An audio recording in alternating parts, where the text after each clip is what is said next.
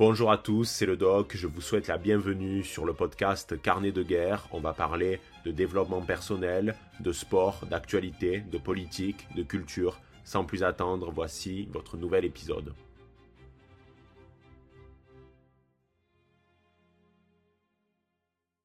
Eh bien, salut à tous, c'est le doc, j'espère que vous allez bien et on se donne rendez-vous aujourd'hui pour un nouvel épisode sur le podcast Carnet de guerre. Ça me fait très plaisir de vous parler, les barons, et je sais ce que vous êtes en train de vous dire. Mais putain, le doc, où tu étais passé pendant près de trois semaines, dans la mesure où il n'y a pas eu de nouvel épisode du format podcast pendant ce laps de temps. Alors en fait, il y a une explication très rationnelle et très simple euh, par rapport à cette absence. J'étais à l'étranger, plus précisément au Japon. Je suis resté là-bas à peu près pendant 13 jours, même s'il faut quand même noter que dans les 13 jours, il y a un jour de voyage aller et un jour de voyage retour. J'ai dû mettre à l'aller à peu près, je dirais, 14 euh, heures de vol et au retour 17 heures. C'est sans compter les temps euh, d'escale dans les différents aéroports, puisque j'ai fait Lyon, Dubaï, Dubaï, Tokyo et au retour Osaka, Dubaï et enfin Dubaï-Lyon. Autant vous dire que c'était un périple, même si ce qui est quand même extraordinaire quand on prend l'avion, c'est de se dire qu'aujourd'hui, on peut se rendre à l'autre bout du monde en moins de 24 heures avec une très grande facilité, alors qu'il y a de cela quelques siècles, on devait prendre le bateau, ça durait des mois et on n'était même pas sûr d'arriver au bout du voyage en un seul morceau. Là, ce fut le cas. Je suis bien euh, de retour et on a du pain sur la planche parce que il y a de nombreux sujets à analyser alors euh, là, vous êtes en train d'écouter le podcast Mes observations sur la société japonaise. Si vous êtes habitué de la chaîne et des podcasts, vous savez qu'il y a de cela quelques mois, j'avais déjà réalisé un épisode qui s'intitulait Mes observations sur la société italienne. C'était après un voyage en Italie. Euh, j'avais réalisé deux épisodes des aventures du doc, un sur Venise et un autre sur Florence. Et là, ça va être sensiblement la même chose, c'est-à-dire que il y a ce podcast sur le Japon et il va y avoir dimanche, si les dieux du montage sont avec moi, des épisodes, ou plutôt un gros épisode, euh, des aventures du doc, cette fois-ci au Japon. J'ai décidé de tout mettre dans un seul épisode parce que c'est plus agréable pour vous, au moins vous avez tout le voyage au Japon de A à Z et vous allez voir des images absolument magnifiques. Ce qui est bien, c'est que en fait, ce sont deux formats qui se complètent. C'est-à-dire que dans la vidéo, vous allez voir le voyage euh, du début jusqu'à la fin. Et dans ce podcast, on va plutôt parler de la société japonaise. Parce que là, je ne vais pas vous parler du processus du voyage. Comment ça s'est passé, euh, ce que j'ai visité, etc. Ça, c'est réservé à la vidéo qui arrive dimanche. Non, là, je veux surtout parler de la société japonaise, de la mentalité des Japonais et des observations aussi bien positives comme négatives euh, que j'ai pu euh, apprécier euh, durant tout mon séjour. Donc c'est ce que je vais faire dans ce podcast. Alors avant de commencer, je tiens à poser un avertissement. Je suis épuisé parce que le retour a été particulièrement difficile.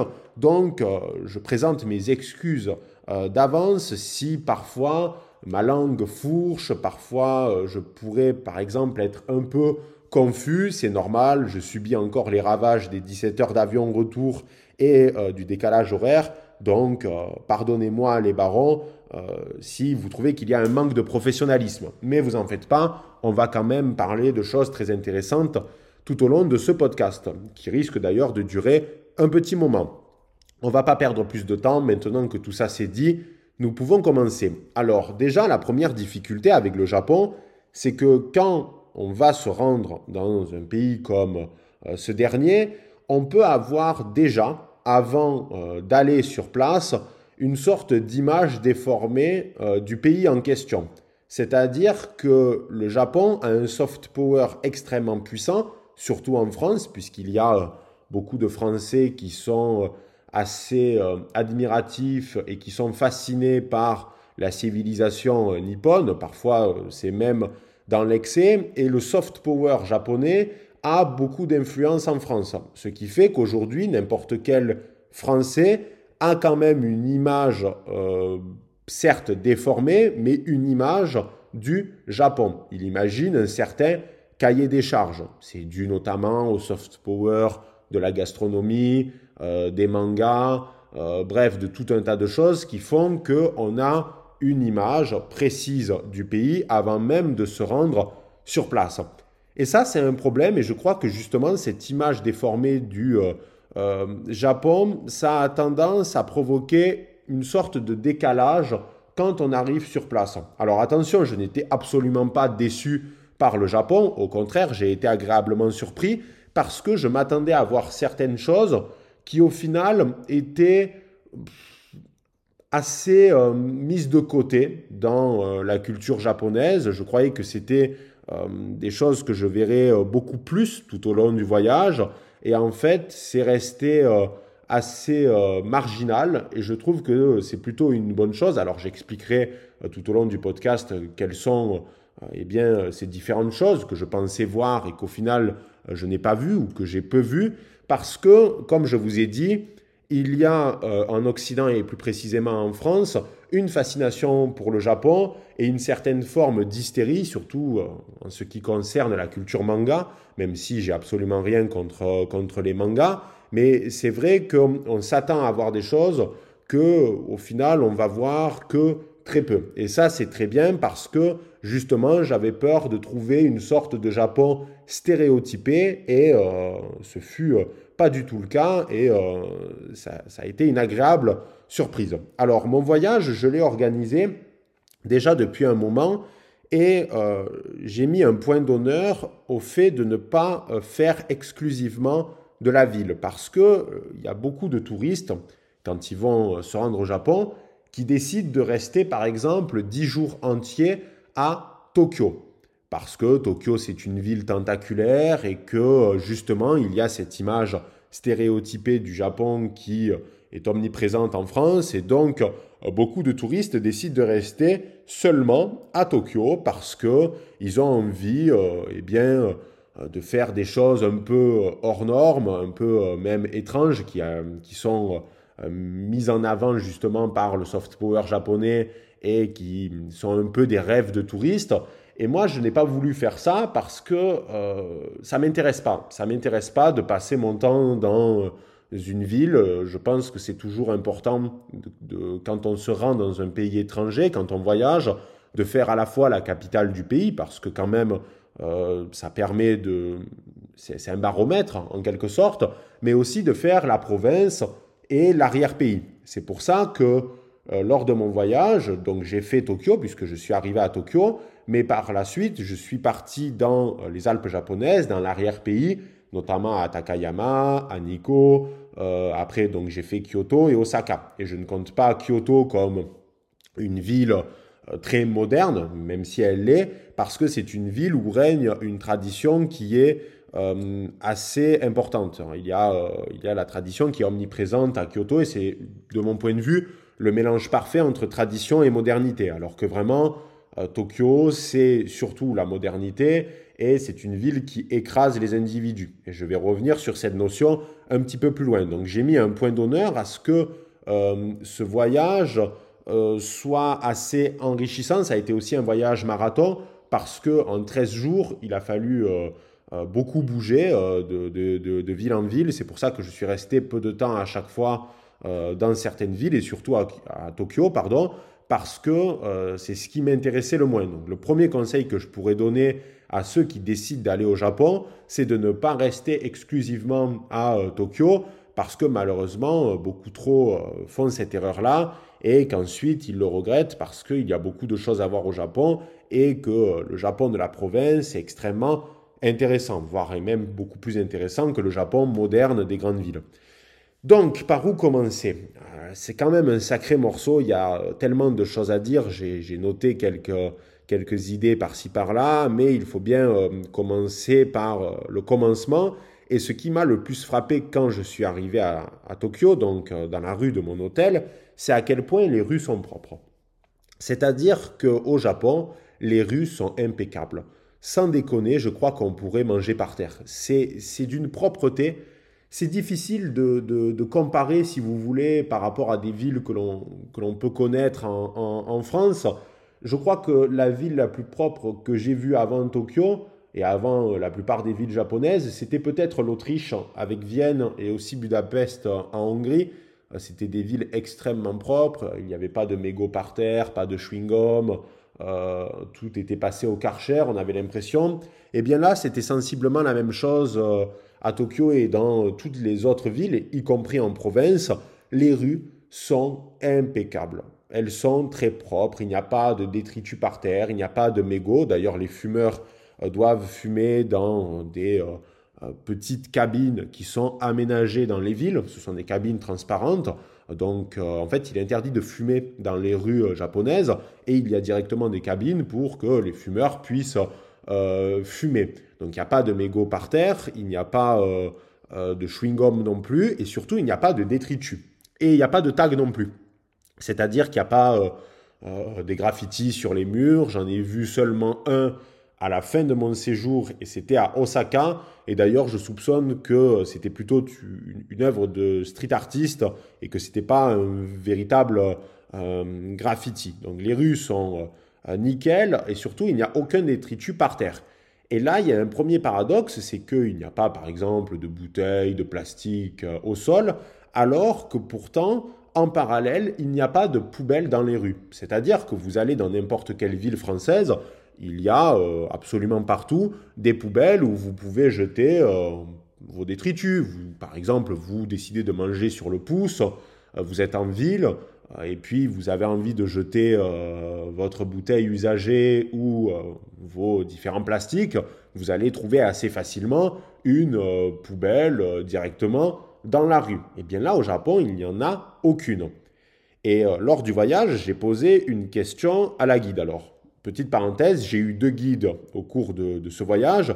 Une japonaise pure et dure qui avait quand même vécu 20 ans en France mais qui était née au Japon et qui vit actuellement au Japon. Et j'ai eu une française qui vit au Japon depuis maintenant à peu près euh, 10 ans. Donc là, une française par contre pure souche. Et euh, la première guide, donc, qui a participé à la première moitié euh, du voyage, m'a expliqué qu'en effet, il n'y avait pas de poubelles dans les rues, mais euh, par contre, les Japonais gardaient sur eux les détritus. C'est-à-dire que, prenons un exemple, vous êtes un Japonais, vous décidez euh, d'aller dans un combini, et je viendrai un peu, un peu plus loin sur ce qu'est le combini, vous achetez, je ne sais pas, un sandwich tout préparé parce que vous devez aller au travail et une petite boisson, vous mangez ça dans un parc et euh, comment vous faites? Parce que vous avez vos détritus. Eh bien, le japonais garde les détritus sur lui, par exemple, il va mettre ça dans sa mallette, dans son sac à dos, etc. Et il va jeter les détritus chez lui le soir. Donc, ce qui est assez extraordinaire, c'est que il y a euh, deux choses qui s'additionnent. Il y a d'une part le fait que les villes, les municipalités accordent une importance euh, capital à la propreté des rues, parce qu'à un moment, il faut bien euh, qu'il y ait des, agents de la municipalité qui nettoient les rues, parce qu'au bout d'un moment, quand il y a activité humaine, malgré tout, il y a de facto saleté, c'est sans compter la pollution, etc. Donc oui, il y a une action humaine de la municipalité de telle ou telle ville, euh, parce que les villes accordent une importance capitale à la propreté, mais il n'y a pas seulement ça. Il y a également le fait que les Japonais eux-mêmes participent à la propreté des rues en gardant les détritus sur eux et en les jetant une fois chez eux. Donc c'est-à-dire qu'il y a une participation collective à la propreté. Et ça, ça paraît être une évidence pour n'importe quel japonais. La question ne se pose même pas, c'est inné, c'est en eux. Ça serait complètement inconcevable de jeter un papier par terre, de jeter des détritus au sol, euh, ça serait irrespectueux. Et de toute façon, le faire, ça serait déshonorant, parce qu'il y a cette logique-là aussi. Je reviendrai un petit peu plus loin sur les Japonais. Ensuite, ce qui m'a frappé dans le fonctionnement des villes japonaises, c'est à quel point ces dernières sont fonctionnelles. C'est-à-dire que j'étais convaincu avant de venir au Japon que j'allais avoir de très grandes difficultés à me déplacer, à euh, me faire comprendre, ou du moins à comprendre euh, l'environnement autour de moi, puisque la langue c'est le japonais, euh, je ne parle pas et je ne lis pas le japonais, donc je me suis posé cette question, et même si on a des outils comme par exemple Google Lens, etc., pour traduire, on ne va pas sortir son téléphone à chaque fois qu'on voit un panneau. C'est complètement impossible. Et putain, je peux vous dire que des panneaux, il y en a à Tokyo et au Japon. Donc, j'ai eu cette crainte avant de me rendre au Japon, de me dire, mais euh, ça va être compliqué. Et en fait, pas du tout, parce que les rues, les rues et l'environnement urbain sont fonctionnels. C'est très difficile de vous l'expliquer comme ça parce qu'il faudrait y être pour le voir, mais c'est par exemple les passages piétons, euh, les feux de signalisation, avec euh, par exemple un compte à rebours, euh, une musique qui se met en place aussi pour souligner le déroulement du compte à rebours. Il y a également le réseau de transport en, commun qui est extrêmement simple. Vous avez la Suica. Quand vous êtes à Tokyo, la Suica, c'est une carte avec un pingouin dessus et c'est une sorte de carte prépayée. Vous payez absolument euh, tous les transports en commun, que ce soit les bus, les RER, e les trains. Et en plus de ça, vous pouvez même acheter dans les magasins directement. C'est-à-dire que par exemple, vous avez de l'argent sur votre carte et vous allez acheter euh, à manger pour prendre le train euh, par la suite dans la petite boutique qui se trouve dans la gare. Donc tout est extrêmement simple, tout est très bien détaillé, ce qui fait que même quand on vient de l'étranger, eh bien, on s'y retrouve. D'ailleurs, on n'a pas l'impression d'être dépaysé. Quand je suis arrivé à Tokyo, j'ai pas eu cette impression de me dire Waouh, putain, tu, es loin de chez toi. Quand je suis arrivé à Pékin, par exemple, il y a de cela quelques années, j'ai vraiment eu un choc en sortant de l'aéroport en me disant Ouais, là, tu es quand même loin de chez toi. On sent le dépaysement. Alors, peut-être que c'est l'habitude du voyage qui fait que désormais, j'ai moins euh, cette impression d'être dépaysé. Mais toujours est-il, c'est qu'on a l'impression d'être alors c'est très bizarre ce que je vais dire, mais qu'on a toujours vécu dans cet endroit-là. C'est-à-dire que c'est tellement fonctionnel, c'est tellement simple, c'est tellement presque enfantin que euh, on peut se déplacer euh, dans la ville avec une très grande facilité. Par exemple, il y a des distributeurs de boissons absolument partout, il y a des toilettes publiques partout, donc il n'y a pas de difficulté. C'est-à-dire que quand vous évoluez dans les rues de Tokyo, de Kyoto ou même d'Osaka, vous n'êtes pas là à vous dire ah il n'y a pas de toilettes euh, publiques. Par exemple, en France, on n'a jamais de toilettes publiques dans les villes. Euh, la, seule ville où j'ai vu beaucoup de toilettes publiques, c'est Aix-en-Provence, parce que c'est une ville aisée et que c'est pour empêcher les gens de pisser dans, la, rue. Euh, bon, à mon avis, c'est pas utile quand même parce que les gens le font quand même. Mais si vous voulez, tout est fait pour simplifier la vie des Japonais et même des touristes qui viennent. Et là, j'arrive à la question du combini. Le combini, c'est une petite supérette. Alors, il y en a beaucoup qui appartiennent à la, la célèbre supérette américaine qui s'appelle 7-Eleven, euh, mais il y, en a également euh, d'autres. Il y en a une qui s'appelle Lawson et une autre qui s'appelle euh, Family Market, si je ne dis pas de, de, bêtises. Mais systématiquement, vous allez retrouver les mêmes choses dans ces combini. Donc déjà, ce sont des petites supérettes qui sont ouvertes 24 heures sur 24 et 7 jours sur 7. Ça s'arrête Jamais. Et ça, c'est particulièrement utile parce que si par exemple vous devez aller chercher euh, quelque chose un peu tard le soir parce que vous êtes en déplacement, etc. Et de toute façon, les Japonais travaillent énormément, donc euh, pour beaucoup, le combini, c'est une solution parce qu'ils sortent du travail, il faut bien s'acheter à manger. Et il y a tout dans un combini. Putain, la, la supérette, elle est minuscule, il y a presque plus de choses que dans un supermarché. Pour vous donner une idée, donc il y a de la nourriture, euh, il y a du technologique, des chargeurs, des écouteurs, etc. Vous avez euh, des magazines, des livres, vous avez même des jouets, vous avez euh, des distributeurs automatiques de billets, parfois des distributeurs pour faire le change. Euh, vous avez également la possibilité d'acheter des cartes SIM. bref, on peut faire de tout dans un combini. Vous pouvez acheter des nouilles et vous faire votre, votre paquet de nouilles directement sur place parce qu'il y a l'eau chaude pour faire les nouilles instantanées, etc. Dans ces petits euh, combini, il y a également le, El Famoso, le fameux euh, poulet frit. Alors en gros, c'est un poulet frit qui fait à peu près la taille, je dirais, d'une main et qui coûte, il me semble, 1 euro ou 50 centimes. Enfin, le, prix est dérisoire et vous allez en avoir pour votre argent parce que euh, bon, le poulet est extrêmement gras, c'est-à-dire il a baigné dans l'huile. Quand vous croquez dedans, il y a carrément euh, des, geysers d'huile qui, qui, sortent. Mais c'est particulièrement utile pour le voyageur qui n'a pas envie de dépenser des 100 et des 1000 dans la nourriture. Et je reviendrai un petit peu plus loin sur la nourriture d'ailleurs, et qui euh, mange ça sur le pouce. Tout est très bien organisé, tout est très fonctionnel. Et ces combini sont constamment ouverts. Et ça, j'ai trouvé que c'était particulièrement intéressant. Donc, et d'ailleurs, même en règle générale, les magasins ferment très tard. Bon, déjà parce que euh, les Japonais travaillent beaucoup. C'était un peu moins vrai en province où les magasins, par contre, fermaient très tôt. C'est-à-dire qu'à 16h, 17h, tout était fermé. Et parfois, certains restaurants étaient fermés même à 18, 19h.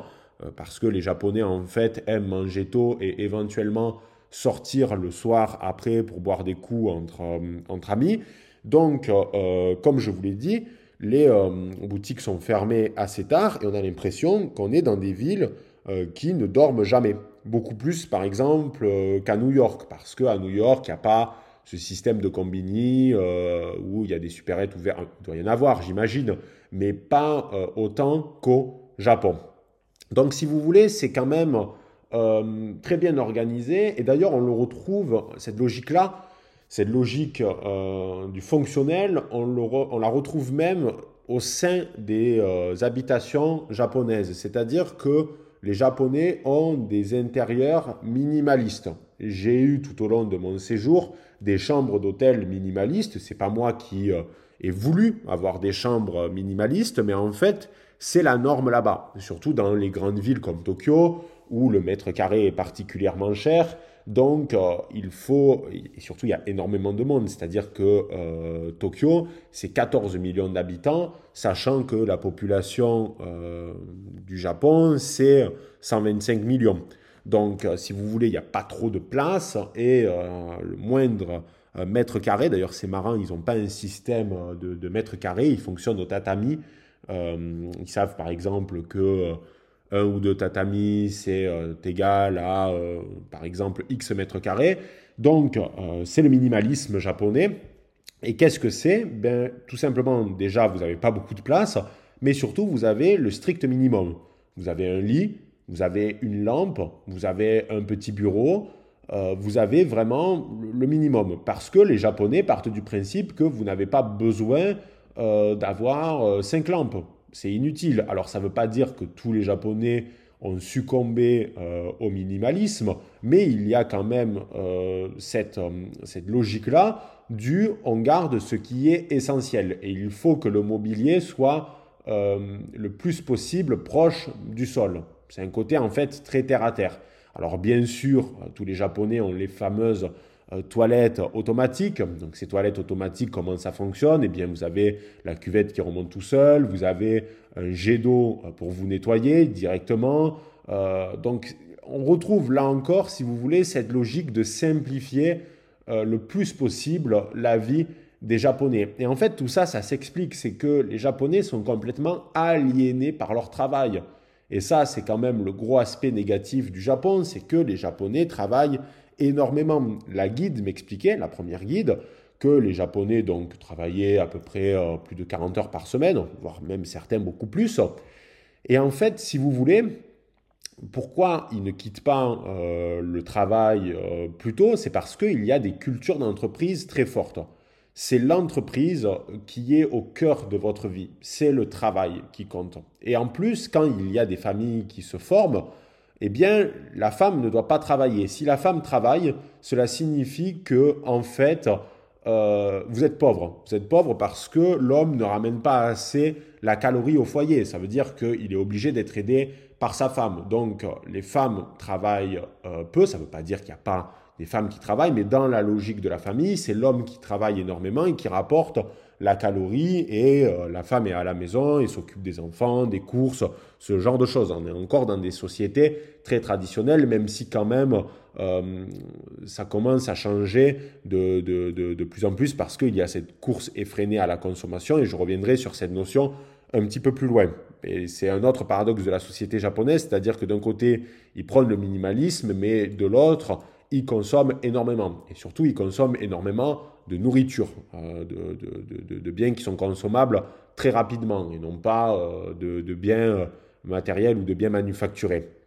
Donc, j'en étais où? Je vous disais que voilà, les Japonais travaillent énormément. Il y a une très forte culture d'entreprise au Japon. Et la première guide m'expliquait que, en fait, parfois, les Japonais, donc qui travaillaient, imaginons, vous êtes Japonais, vous travaillez pendant des heures et des heures, une journée, et euh, vous arrivez à la fin de, votre journée, vous avez fini toutes vos tâches, et là, en fait, Qu'est-ce qui se passe? Eh bien, vous restez sur place, c'est-à-dire que vous ne rentrez pas chez vous. Vous avez pourtant fini toutes vos missions, vous n'avez plus rien à faire, vous avez dépassé votre temps de travail par rapport à la, à la, durée de votre contrat, qui est prévu dans votre contrat de travail, et pourtant, vous restez sur place. Et alors, pourquoi ils font ça? Eh bien, parce que c'est mal vu. C'est-à-dire que le premier qui partira, ça veut dire qu'il n'a pas bien fait son travail.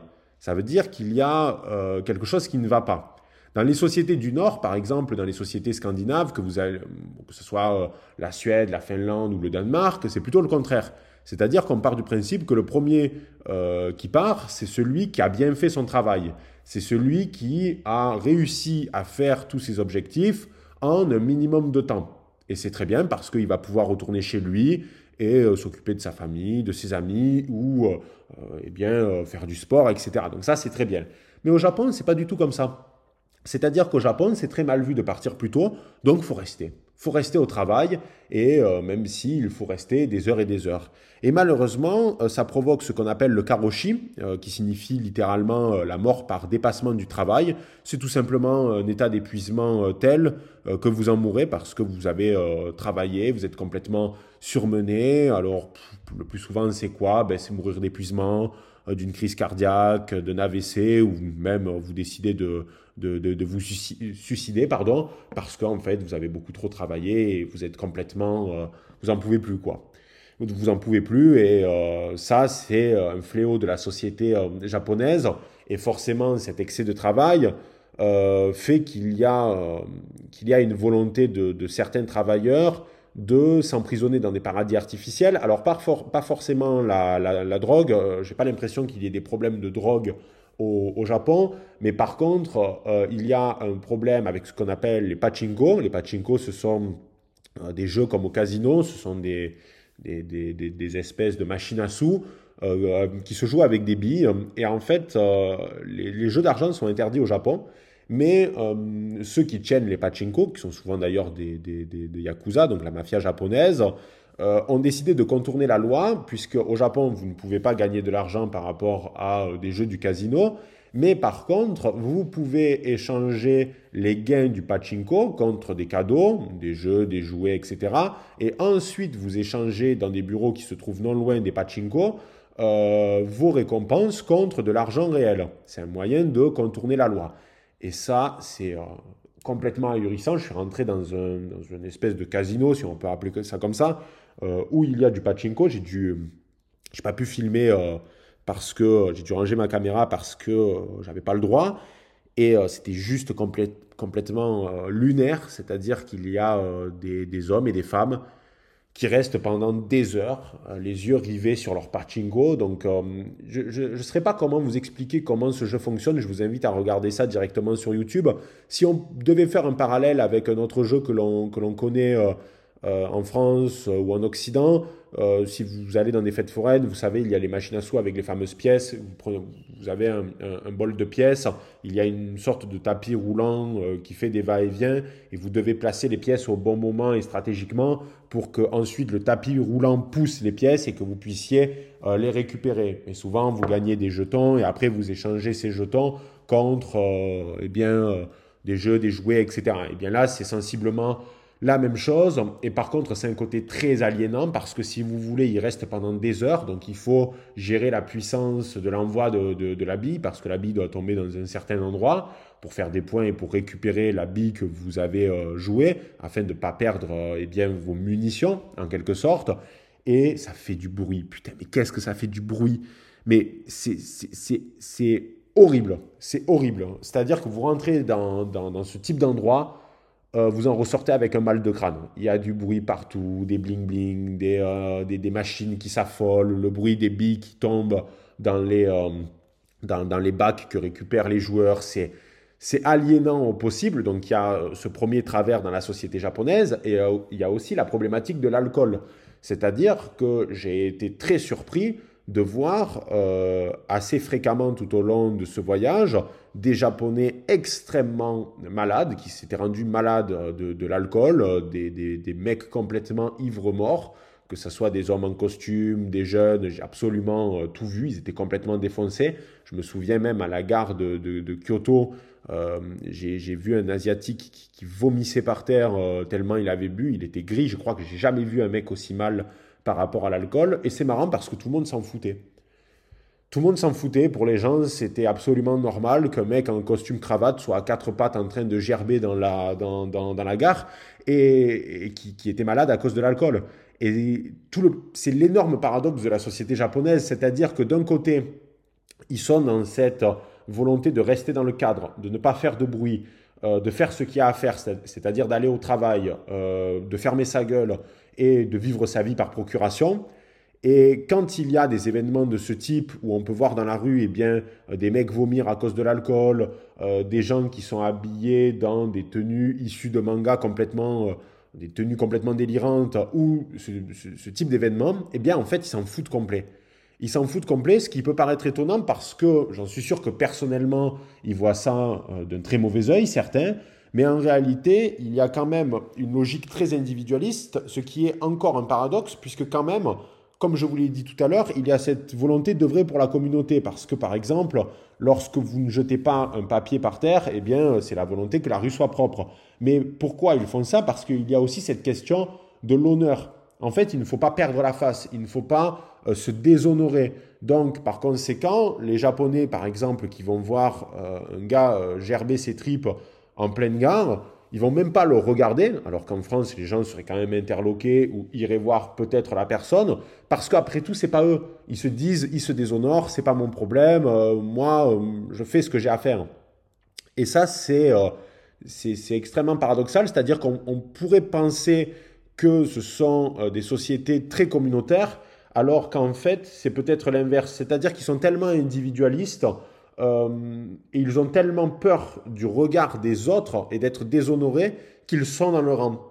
Et d'ailleurs, il y a une, phrase euh, qu'a prononcée la guide que j'ai trouvée très intéressante. Il y a un proverbe japonais qui dit euh, Le clou qui dépasse attire le marteau. C'est-à-dire que si tu n'es pas dans les rangs, de toute façon, tu seras sanctionné à un moment donné. Donc, il vaut mieux que tu sois dans le rang, que tu fermes ta gueule, que tu fasses ce que tu es censé faire, c'est-à-dire travailler le, plus souvent, et c'est tout.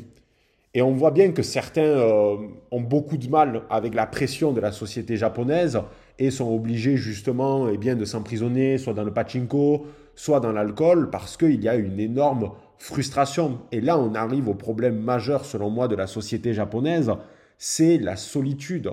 Je, je ne vais pas vous mentir, je suis resté 13 jours sur place je n'ai vu à aucun moment du séjour, et je, le, dis, euh, je le dis clairement, je n'ai vu à aucun moment une famille composée de quatre personnes, c'est-à-dire par exemple avec un père, une mère et deux enfants. J'en ai vu avec trois personnes, donc le père, la mère et euh, un enfant, mais je n'ai jamais vu une famille complète de quatre. C'est euh, complètement délirant. Il n'y a pas de, de famille. Et d'ailleurs, c'est marrant parce que quand j'étais au Japon, au moment où euh, j'étais sur place, il y a eu deux événements assez importants. Il y a eu la visite du, euh, ministre, euh, du premier ministre de la Corée du Sud pour resserrer les liens d'un point de vue militaire contre la Corée du Nord.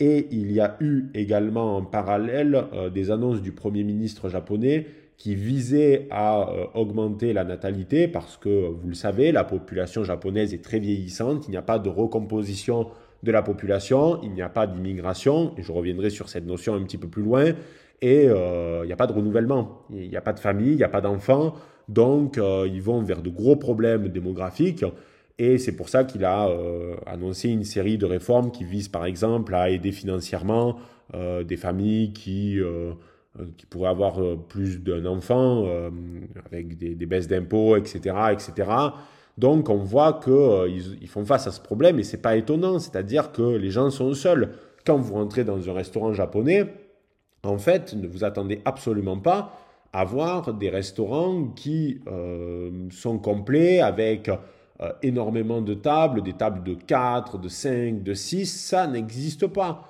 En fait, il y a quasiment des places individuelles qui d'ailleurs sont séparés par du plexi parce que par contre, le Japon est encore traumatisé par le Covid. Ils se sont repliés sur eux-mêmes avec le Covid et d'ailleurs ça, ça, a profondément impacté économiquement la société japonaise parce que de nombreuses boutiques et institutions ont fermé à cause du Covid parce qu'il n'y avait plus du tout de, de, de tourisme. Et euh, en fait, il y a beaucoup de restaurants où les Japonais mangent leurs nouilles, leur soba ou leur ramen, peu importe. Et euh, en fait, ils sont séparés par des vitres de plexi euh, parce que ben, peur du Covid et parce que de toute façon, c'était des sociétés qui ont toujours utilisé le masque, c'est-à-dire que tout le monde est masqué au Japon, hein, absolument tout le monde, tout le monde est masqué au Japon. Et je pense que ça devait déjà exister avant euh, l'émergence du, du, Covid. Donc c'est triste. Vous allez dans des restaurants et les gens sont seuls. Et même des fois, quand vous voyez euh, des gens ensemble, et d'ailleurs, c'est jamais des groupes euh, avec à la fois des hommes et des femmes, c'est les hommes ensemble et les femmes ensemble, chacun de leur côté. Ils vont manger, ils vont parler, et puis à la fin du repas, ils vont être les deux sur leur téléphone. Alors, vous pouvez vous dire, oui, mais le doc, c'est sensiblement la même chose en France les gens sont sur leur téléphone et, euh, et puis voilà, euh, on, le voit partout. Il y, a, quand même une énorme différence euh, entre le Japon et la France sur ces questions-là, c'est-à-dire qu'il y a une obsession de l'écran. Je me souviens d'une du, du, scène, j'étais rentré dans un McDo pour, pour boire un, un, coup parce que j'étais complètement desséché et j'ai décidé de, de, m'asseoir quelques minutes et je suis rentré dans une salle qui était blindé, donc il y avait euh, vraiment la salle était, pleine, tout le monde. Mais quand je vous dis tout le monde, et d'ailleurs je regrette de ne pas avoir pris ça en photo ou de ne pas avoir filmé, tout le monde était sur des téléphones. Quand je vous dis tout le monde, c'était absolument tout le monde. Il n'y avait pas une personne dans cette salle qui n'était pas sur son téléphone. Et il devait au moins y avoir 40, 45 personnes. Et là, j'ai vraiment halluciné. C'est-à-dire que j'étais le seul connard à ne pas avoir de téléphone dans les mains. Et c'est complètement hallucinant. Et pourtant, ce sont des groupes d'amis euh, qui, qui, venaient là. Ce sont des gens qui ont partagé un repas et euh, ils sont sur leur téléphone. Et je ne vous parle pas juste euh, être sur son téléphone pendant quelques minutes et puis ensuite recommencer la discussion. Non, ils le sont pendant 10, 15, 20, 25 minutes sur leur téléphone sans rien dire, à scroller bêtement sur tout un tas de trucs dont je ne comprenais pas l'origine parce euh, ils ont, ils ont Instagram, etc. Mais euh, ils ont euh, leurs réseaux qui sont aussi à eux et ça m'a atterré. Ça m'a atterré, donc on comprend en fait pourquoi il n'y a, y a pas du tout de, logique de séduction, il n'y a pas du tout de, de, y a, pas du tout de volonté d'aller vers l'autre, et y compris envers le touriste. C'est-à-dire que, par exemple, quand je me suis rendu en Chine, il y avait une vraie francophilie. J'ai été surpris à quel point les Chinois étaient admiratifs des Occidentaux. Euh, quand j'étais allé en Chine, tous les jours, des, Chinois prenaient, des photos avec moi ou avec d'autres euh, Occidentaux. Et là, au Japon, ils en ont rien à foutre. Alors le but, euh, bah, de mon côté, c'est très bien. J'ai pas envie qu'on me prenne pour Mickey et que je fasse 10, 20, 30 photos en une journée. parce que bon, c'est un côté quand même extrêmement bizarre mais on m'a toujours présenté le Japon comme une société euh, très francophile, ce qui est le cas parce que par exemple à Kyoto euh, ou même à Osaka, il y avait énormément de boutiques avec des euh, noms français, des consonances françaises, etc. Donc il y a un amour pour la France, mais par contre, il y a une distance avec l'occidental. On ne parle pas à l'occidental, ou on lui parle très peu parce que déjà les Japonais ne maîtrisent pas l'anglais. Euh, ça, c'est quand même. Euh, enfin, moi, je ne suis pas un adepte de, l'anglais et j'essaye à tout prix d'éviter euh, de, faire des anglicismes sur la chaîne YouTube et même dans la vie de, tous les jours.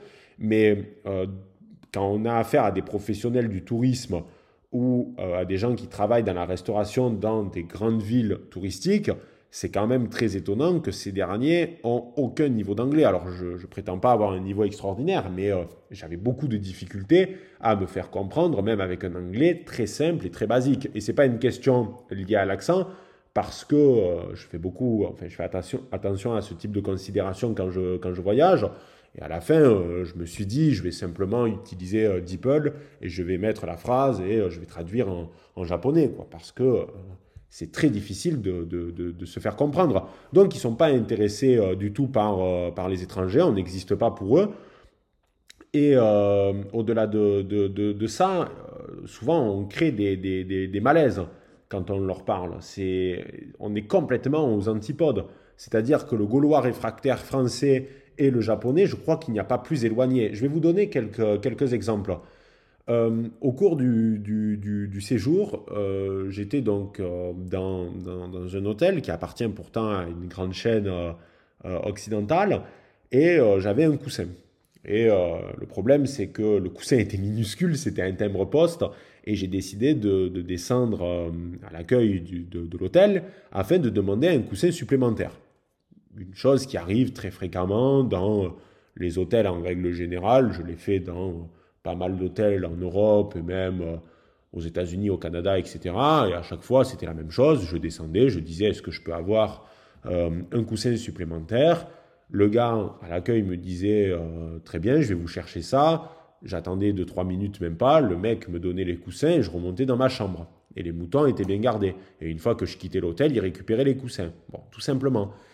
Donc là, je décide de, de descendre j'arrive à l'accueil, au guichet, et je dis, euh, voilà, il me faudrait un coussin supplémentaire parce que euh, euh c'est pas suffisant, c'est pas, pas assez un seul.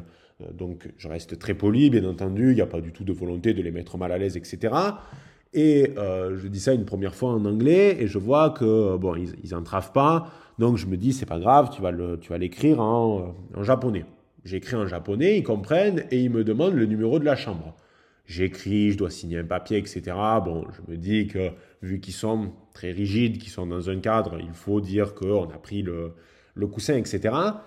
Et euh, la réceptionniste me dit, je vais, euh, je vais vous l'amener dans la chambre. Et en fait, j'avais pas spécialement envie qu'elle me l'amène dans la chambre parce que je voulais aller me coucher euh, par la suite. Et je me suis dit, ça, c'est le meilleur moyen pour qu'elle me l'amène jamais. Donc, je lui ai dit en anglais, que c'était pas un problème, que j'attendais ici et euh, que j'allais récupérer directement les coussins sur place et qu'après je remonterais dans ma chambre. Et là, je vais pas vous mentir, ils étaient trois au guichet, ils se sont tous arrêtés et ils se sont regardés complètement paniqués. Ils étaient complètement paniqués que je leur dise tout simplement, et avec beaucoup de politesse, que pas besoin de le monter dans ma chambre, que j'avais juste à le récupérer sur place. Et que c'était très bien comme ça. Donc, au bout de trois minutes de flottement, particulièrement gênant, je pense que c'est l'un des moments les plus gênants de ma vie, tellement euh, c'était lunaire, euh, l'un des réceptionnistes me dit ben, Monsieur, asseyez-vous, on va vous chercher ça. Donc, la réceptionniste euh, à qui j'avais parlé va chercher les coussins, elle me les donne et elle commence à s'incliner comme si j'étais le roi de France réincarné. Et après, j'ai compris pourquoi, parce que j'en ai parlé à la guide. En fait, le problème, c'est que pour eux, c'était déshonorant euh, le fait que je n'ai pas été pleinement satisfait du fait qu'il n'y avait pas de deuxième coussin dans la chambre, euh, que donc ça aurait pu gêner mon sommeil. Et le comble de l'horreur, c'est que euh, eux qui ont, ont, voulu, entre guillemets, se faire pardonner en emmenant le coussin directement dans la chambre, or moi j'ai dit, mais je suis là, donc donnez-les-moi maintenant, et ça, pour eux, ça a été une sorte d'humiliation. Ça a été la preuve qu'ils n'ont pas été à la hauteur. C'est comme si je leur avais dit, eh bien, puisque de toute façon, vous n'avez pas fait votre travail, euh, je vais devoir faire le travail à votre place et prendre moi-même le coussin en attendant ici.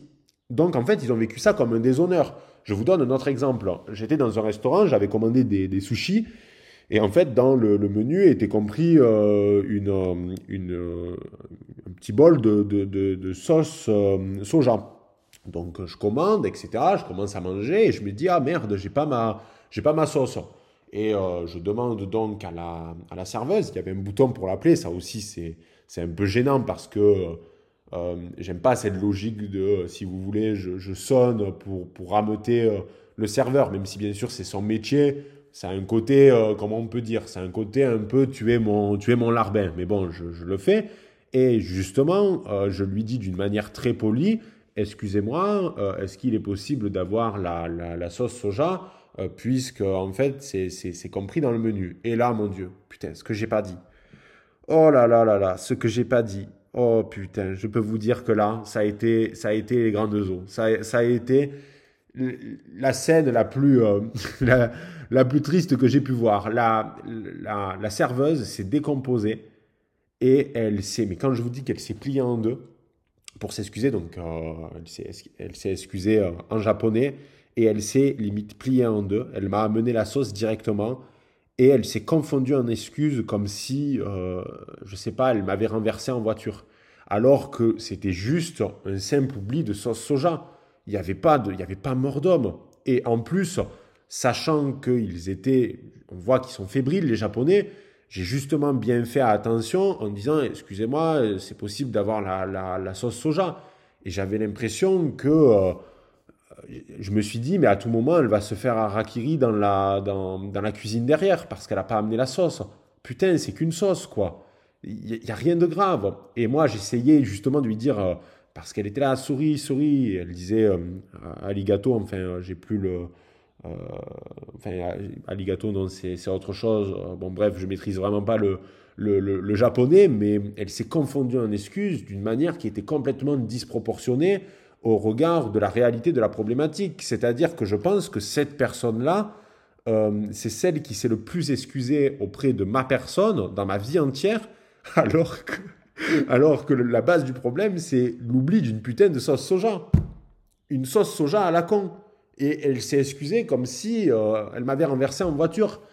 Et ça a été très problématique tout au long du séjour parce que au final, on appréhende de parler au japonais. Alors, on appréhende pas, on appréhende, pardon, pas longtemps parce que euh, sont pas en sucre non plus, mais on, sait d'avance leur réaction. C'est-à-dire qu'on a l'impression de parler parfois à des enfants qui risquent de, prendre mal absolument tout. Donc on est obligé de peser le moindre de ces mots, et même quand on les pèse et quand on les sous-pèse, eh bien de toute façon, le simple fait d'avoir fait une remarque qui est normale ou qui permet juste d'avancer, eh bien ils vivent ça comme des drames personnels. Je me souviens d'une autre scène, euh, toujours dans un restaurant, où euh, il y avait un serveur qui avait plusieurs plats, il galérait le, gars, et d'un coup, il y a un touriste chinois qui, qui, qui, l'appréhende, enfin qui lui demande quelque chose. Et en fait, il avait plusieurs plans, dont le mien. Et je voyais qu'il galérait, le, gars, il tremblait comme une feuille à tout moment. Euh, ça allait finir en drame. Donc moi, ce que je fais, c'est que je prends l'assiette et je décide de la mettre à ma place, sachant que c'était le plat que j'avais commandé, qui se dirigeait vers moi de base et que je voyais qu'il galérait. Et d'ailleurs, j'ai des amis à moi qui ont été serveurs et ils m'ont toujours dit que euh, eh bien, euh, c'était plutôt agréable quand euh, il y avait le client qui prenait en considération le fait que le serveur pouvait être dépassé et qu'il l'aidait un peu, c'est-à-dire juste en lui prenant l'assiette. Alors, je sais que certains serveurs n'aiment pas quand, par exemple, on rend les assiettes parce que faut garder certains couverts, etc. et que des fois, certains font l'erreur de les rendre. bon, bref, ce genre de choses.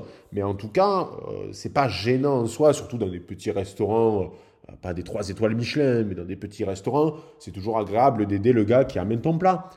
Et là, dans, ce cas de figure, euh, le mec s'est décomposé. Il était là en mode Oh putain, j'ai pas bien fait mon travail de serveur, j'y ai pas donné son plat. Et, moi, j'étais là, j'étais là, je vous jure, en mode Oh putain, j'ai réveillé la bête. Et après, tout le long, le serveur était fébrile. C'est-à-dire qu'il s'est mis dans un coin du restaurant et euh, il me fixait. Il me fixait avec la peur au ventre qu'il y ait un problème qu'il y ait un problème et qu'il y ait quelque chose euh, qui aille pas. Et d'ailleurs, c'était un restaurant plutôt sympa parce que on pouvait commander en fait sur, euh, sur, sur l'iPad en, illimité. en fait, on, commandait, par exemple, j'ai bu des bières à la cassis, des bières au cassis, pardon, qui étaient excellentes. Et en fait, on appuyait sur le bouton et la bière arrivait en même pas en 5 minutes chrono. Enfin, ça, c'était génial. Si ça arrivait en France, bon, bien sûr, ça coupe le, contact avec le serveur, mais de toute façon, il nous parle pas. Donc, euh, si vous voulez, ça, ça, contrebalance. Mais euh, le, gars, tout le long, euh, était fébrile. Il me regardait avec la peur au ventre que je, je, sois déçu de quelque chose, parce que pour lui, le fait que je prenne l'assiette, ça voulait dire que j'étais agacé parce que il n'a pas fait son travail jusqu'au bout. Et ça, on le retrouve dans tout. Par exemple, dans euh, le Shinkansen, qui est en fait le bullet train, euh, leur TGV euh, japonais, il y a les, contrôleurs et les dames qui, vendent, par exemple, à boire et à manger, qui passent dans le wagon, et à chaque fois qu'ils sortent du wagon, et pour aller dans un autre, ils vous saluent, ils vous font une révérence. Donc, si vous voulez, ce sont des, c'est agréable. Euh, j'aime beaucoup cette politesse, cette notion de l'ordre, etc. En tant que conservateur, euh, j'ai trouvé mon compte, bien entendu. Mais le problème, c'est que parfois, cette politesse dans l'excès, elle cause ben, des moments qui sont plus gênants qu'autre chose. C'est-à-dire que des fois, euh, les Japonais veulent tellement être polis, soi-disant, qu'ils en perdent euh, eh bien, leur politesse initiale. Par exemple, un jour, j'étais, je voulais demander un renseignement à un, japonais et un gars s'est énervé. Enfin, le gars s'est énervé en disant euh, I don't know, I don't know, I don't know. Il s'est énervé comme ça, alors que j'avais rien demandé euh, d'extraordinaire. Et la guide m'a expliqué plus tard que parfois certains, vu qu'ils maîtrisent pas l'anglais, ils ont peur. Ils ont peur parce que ils ont peur de vous dire une bêtise ou de passer pour des idiots parce qu'ils ne maîtrisent pas l'anglais, mais en réalité, euh, ce gars, euh, il s'est montré insultant, entre grands guillemets, hein, ça ne m'a pas froissé du tout, mais on, va dire que l'objectif initial, c'était pas de passer pour un idiot ou de pas se déshonorer, mais son comportement était plus déshonorant qu'autre chose, en étant justement dans une forme de répulsion.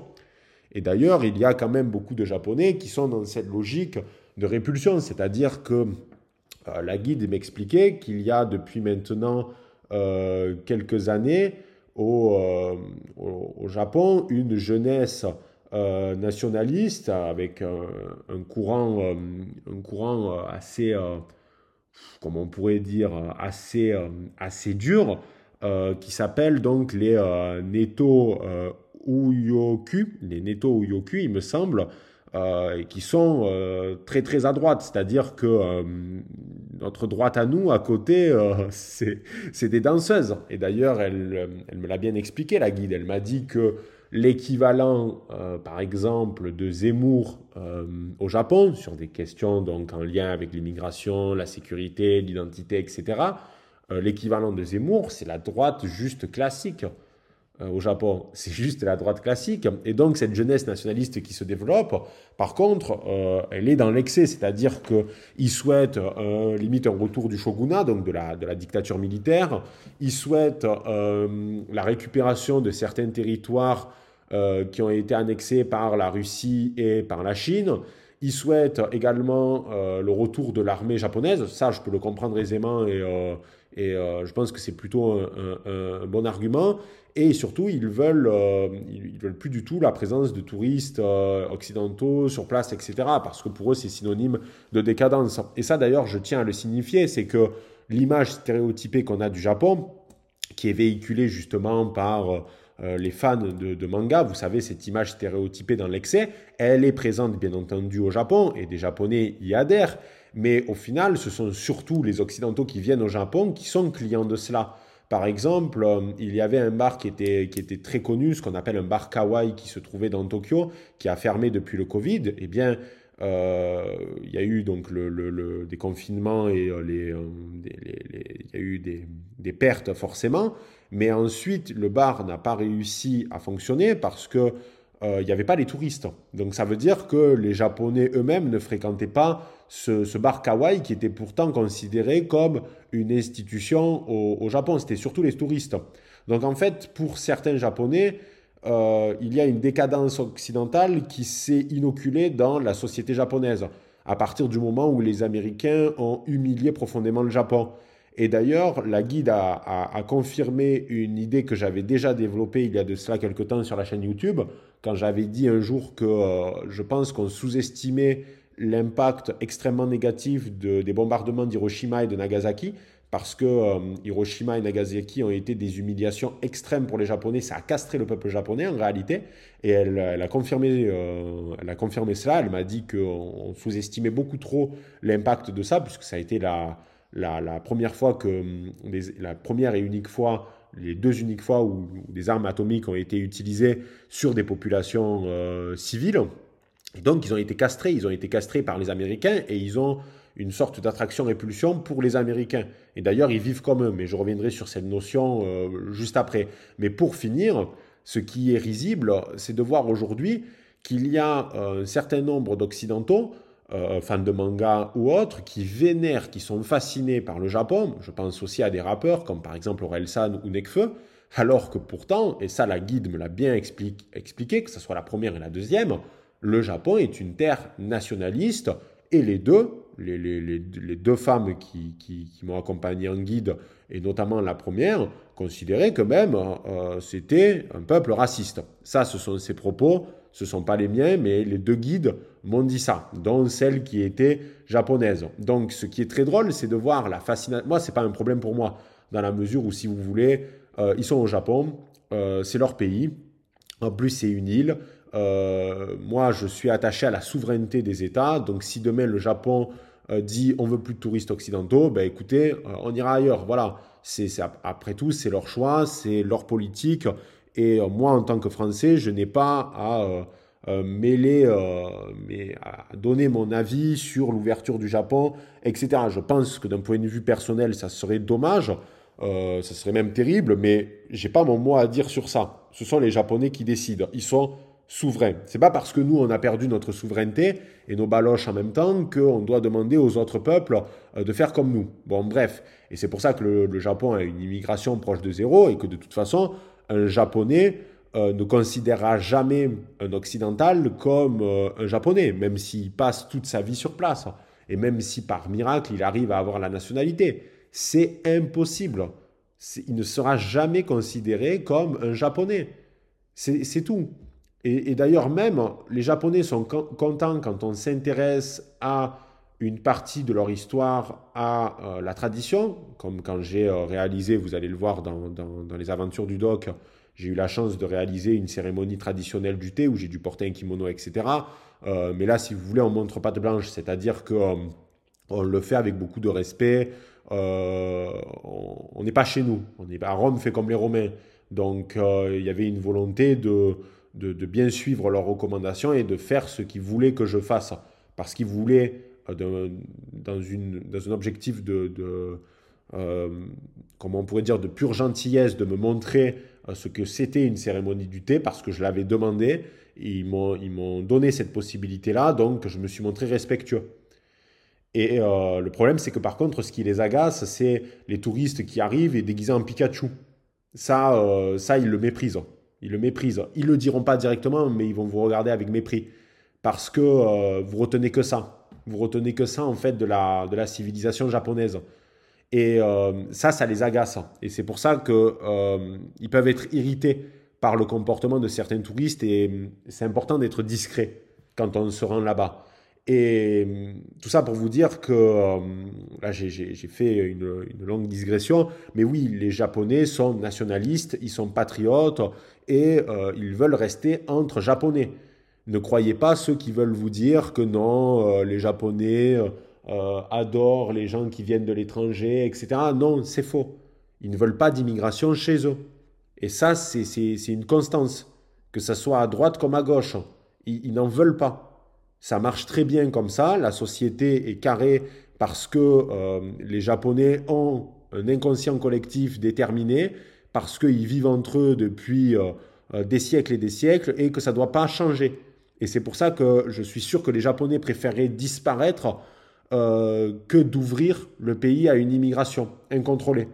Et ça, ça n'arrivera jamais. Donc, c'est pour ça que je rigole, ça, ça me fait euh, vraiment rire quand je vois des, des, des, personnes en France euh, qui fantasment, qui idolâtrent le, Japon pour Pikachu, les Pokémon, One Piece ou ce genre de, de, de, choses, alors qu'au fond, ils ne seront jamais considérés comme des Japonais. Ils voient le Japon comme une terre euh, idéale et comme une sorte de modèle, alors qu'en parallèle, quand il va y avoir des partis en France qui vont ressembler ne serait-ce qu'à la droite traditionnelle japonaise, ils vont euh, mettre euh, les mains en l'air et euh, ça va être terrible. Moi, je pense constamment à Aurel San, par exemple, qui idolâtre le Japon, ça va, ça va même jusque dans son pseudo, et qui, de l'autre côté, dans ses textes, ne cesse de, de, de, taper sur le, FN. Il tape sur le FN et en parallèle, il idolâtre une société qui est un ethno-État. Mais enfin, est-ce que tu es vraiment allé au Japon, mon grand? Ou est-ce que tu t'es fait... Je pense que oui, il doit être allé au Japon. Mais euh, est-ce que tu as vraiment compris ce que tu as vu? Ou est-ce que tu es resté dans ta vision occidentale euh, centrée? Occidentalo-centrée À mon avis, euh, mon cœur balance au niveau de, de, la réponse à cette question. Donc ça, il faut le comprendre, même si la grande différence, c'est que oui, il faut le dire, les Japonais sont extrêmement américanisés. Je crois que je n'ai jamais vu un peuple aussi américanisé. C'est c'est très triste parce que euh, ils portent que des marques donc euh, déjà euh, américaines. Il y a des enseignes américaines absolument partout en termes de fast-food, en termes en termes bien de, malbouffe. Il y a des Starbucks autant qu'on en retrouve par exemple en Occident, par exemple aux États-Unis, etc. Par contre, ils ont quelque chose que, que, j'aime beaucoup. Ils ont beaucoup euh, de magasins euh, vintage et euh, de surplus militaires. D'ailleurs, j'ai pensé à mes amis de, de Rétro Muscle qui se seraient régalés parce que pour le coup, ils vendent beaucoup d'habits rétro et ils s'habillent très bien. Ça, je vais, je vais d'ailleurs aborder cette question-là, le style vestimentaire des Japonais. Les hommes comme les femmes au Japon s'habillent très très très bien. Euh, j'aime beaucoup leur style vestimentaire. Bon, déjà, la plupart des hommes portent le costume. Déjà, dans le monde du travail, le costume, euh, c'est primordial. Donc, costume, cravate, euh, aussi avec des bretelles. Ils ont de très beaux costumes, même si malheureusement, ils ont des couleurs assez austères parce que ne cherchez pas d'originalité. Vous n'allez pas voir des costumes en tweed, vous n'allez pas voir des costumes à carreaux. Ou, ce, ou, ce, genre de choses ça reste le costume euh, bleu marine et il y a pas mal aussi de costumes noirs malheureusement, mais euh, beaucoup de, costumes bleu marine, mais qui sont quand même très beaux, très bien cintrés. On voit qu'ils ont, ils ont une très grande importance. Euh, ils accordent pardon, une très grande importance à leur style vestimentaire parce que c'est l'image que l'on renvoie aux autres. Si on est mal fringué, si on est mal fagoté, qu'est-ce que les autres vont penser de nous Alors après, certains pourraient dire ah là là, c'est superficiel, c'est euh, vivre par, euh, par procuration. Mais non, c'est aussi du respect que l'on s'accorde à sa propre personne. On a envie d'être bien habillé parce que euh, c'est un honneur d'être bien habillé. Et si on était mal habillé, on, vivrait ça comme un déshonneur. Donc, ils sont très bien habillés. Et par exemple, quand, quand ce n'est pas des costumes liés au monde du travail, c'est ce qu'on appelle le, sartorial militaire. Donc, euh, c'est un style que, que, j'aime beaucoup, qui est plus décontracté, avec par exemple des vestes militaires, euh, des, des, pantalons mili. Euh, il y a également des, mélanges entre ce qu'on appelle ben, le prépi, le old money. et le, comment, comment on appelle ça et le décontracté qu'on retrouve d'ailleurs beaucoup chez Uniqlo je suis rentré dans, dans, dans un Uniqlo où j'ai fait quelques achats où vraiment ils ont ils font de belles pièces qui à la fois euh, sont classe et décontractées. Je trouve que c'est l'un des, meilleurs styles euh, possibles. Ils ont des pantalons qui sont très bien coupés, très fonctionnels, etc. Bon, les tailles sont, plus petites. J'ai dû prendre des tailles complètement délirantes. J'ai dû prendre du XL euh, pour des pulls ou des chemises, alors qu'habituellement, je suis plutôt sur du L ou du M. Mais bon, ça, c'est normal. C'est que c'est le marché asiatique. Ils sont, ils sont plus petits et moins balèzes que nous. Donc... Euh, donc forcément, il a fallu euh, s'adapter. Mais oui, il s'habille très bien. Et les japonaises, euh, bon, je ne suis pas du tout du, style à idolâtrer les japonaises, justement, comme, certains français, parce que bon, les, les, japonaises sont déjà très matérialistes, assez vénales. mais bon, ça se comprend dans la logique de leur, de leur société, on ne peut même pas leur en vouloir. Et elles s'habillent très bien. C'est-à-dire que ce qui m'a fait beaucoup rire, c'est qu'on dit toujours que la France euh, c'est le pays de l'élégance féminine. Euh, non, non, c'est faux. Les Japonaises s'habillent beaucoup mieux que euh, les Françaises. On voit qu'elles accordent, c'est souvent des, des, des, des, jolies robes, il y a souvent des efforts sur les accessoires, sur les sacs, sur les chaussures, c'est c'est parfait. C'est enfin, de, de très belles tenues, ce sont des tenues classe. Et les hommes, c'est pareil, même s'il y a beaucoup euh, de gars qui s'habillent comme des Américains, euh, de, de, de, A à Z, hein, avec t-shirt Adidas, euh, survêtements Nike, etc. Mais ça reste quand même malgré tout une minorité. On retrouve beaucoup plus de vêtements classe que ce que l'on peut voir, par exemple, en France. Et ça, eh bien, ça m'a ça m'a fait plaisir de voir un peuple qui accordait une importance au style vestimentaire. Et d'ailleurs, j'avais retrouvé la même chose à peu près en Italie. Alors, c'était c'est deux styles très différents. Hein parce que malgré tout, le style japonais euh, est moins classe, parce qu'il est, il est aussi plus, euh, comme je l'ai dit tout à l'heure, décontracté, c'est-à-dire que souvent, les Japonais en fait vont mélanger des pièces. Ils vont avoir un haut considéré comme classe, donc pull, chemise. ils ont beaucoup de, ils adorent ça. Ça c'est vraiment leur dada et j'en ai acheté d'ailleurs. Ils adorent les pulls de hockey. vous savez les pulls de hockey sans les manches, etc. et par contre, ils vont mettre en pantalon quelque chose de plus euh, décontracté, un, pantalon, un pantalon noir pardon, qui va avoir euh, des poches un peu travaillées, etc. Enfin, ils vont porter aussi un peu plus la basket mais, ou la sneakers, mais pour le coup, c'est des sneakers sympas. C'est pas des, TN de merde, hein. c'est des sneakers un peu travaillés. Euh, et puis bon, vu que le haut est, sympa, etc., tout, coordonne, tout coordonne bien, pardon. Euh, ils vont aussi beaucoup porter le trench. Je n'ai jamais vu autant de trench qu'au Japon.